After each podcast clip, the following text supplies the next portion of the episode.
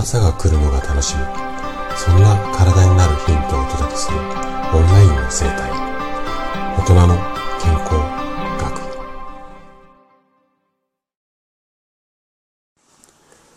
おはようございます。高田です。毎週土曜日は読書の時間ということで本の紹介をしています。で今日紹介したいのが自律神経を守る60歳からの正解。こんなタイトルの本になります。なんともねちょっと気になるタイトルですよね。で著者がもう自律神経ではおなじみの小林博之先生です。で私のラジオでもねもうだいぶうん10冊以上は多分本紹介してるんじゃないのかな。あのー、こういったまあ、先生、順天堂大学で、えっ、ー、と、教授をされているんですが、もう多分、ほぼほぼ現場にはそんなに出ていなくて、講演とか、あとは YouTube のチャンネルなんかもやられてる、こんな、まあ、お医者さんの一人ですね。で、今日こちらの本を紹介していこうかなと思ったのが、やっぱりね、あの、このタイトルもそうなんですが、本の表紙のね、裏側に、こんなフレーズ、あ、まあ、裏側じゃないかごめんなさい。本の表紙そのものですね。ここにこんなフレーズが書かれてたんですよね。老化の原因は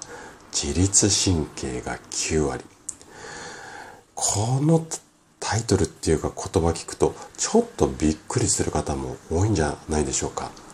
で、小林先生がね、なぜここまでこの原因を9割とまで言い切れるのか。先生自身は初めにの部分でこんな風にね、その理由をおっしゃっています。ちょっと読み上げますね。私たちが健康で充実した日々を生きられるかどうかは病気ではないというだけではなく心と体が整っていることが重要です。そしてその本当の健康を持続するためには自律神経のバランスを整えることが不可欠なのです。このね小林先生の考えには本当にね私も大いに賛成というか大賛成です。で私の院でも治すことよりも整えることを大切に、まあ、患者さんにね治療をあの提供しているんですがそもそも生体って体を整えるっていうふうに書くじゃないですか漢字で書くと。なのでうん、体を整えることによって全体的に血液とか栄養をしっかり届けられるようにしてあげて自分で回復する力不調を治す力をもう元に戻すっていうのかな。後押ししてあげる。こんなことが生体院の役割じゃないのかなって私自身は考えていてなんかね施術とかでこう歪みをバキバキって言って直したりとかこうしっかりこう強い圧でマッサージすることによって筋肉をほぐしてで不調を楽にするではなくってもともとずれてるものをしっかり整えてあげるこれ体だけではなくて心のバランスなんかもそうなんですがこういったバランスを整えることでそれぞれ体に本来備わってる機能をまあ元に戻すっていうかね効率よく発揮させるような状態に持っていく。そのことによって不調が治ったり健康が手に入ったりこんなことが多分、あの、正解なんじゃないのかなって、私は考えます。なので、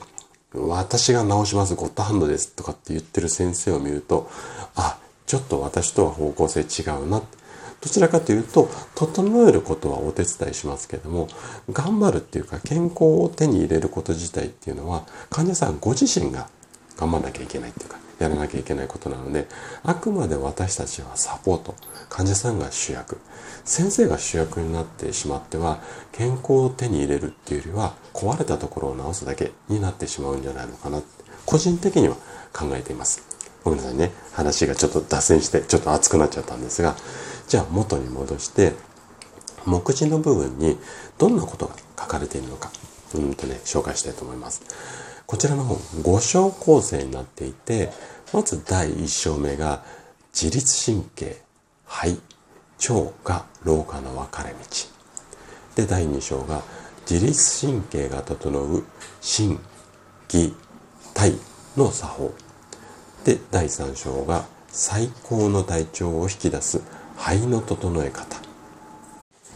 で、第4章が腸内環境を整え老いを遅らせる食生活ここはねぜひちょっと読んでもらいたい章になりますで最後の第5章が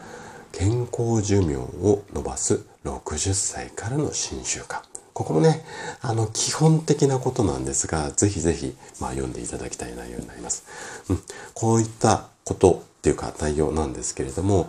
老化をね、できるだけ遅らせたい。こんな思いが大きい方には、もうね、ぜひね、手に取って読んでいただきたい一冊になります。もしね、興味があれば、あのー、とってもね、読みやすい本なので、読んでみてはいかがでしょうか。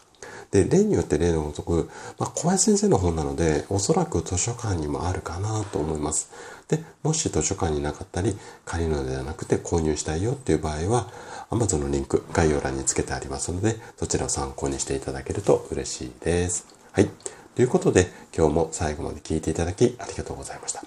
今日の話がね、あなたの健康のヒントになれば嬉しいです。それでは明日の朝7時にまたお会いしましょう。今日も素敵な一日をお過ごしください。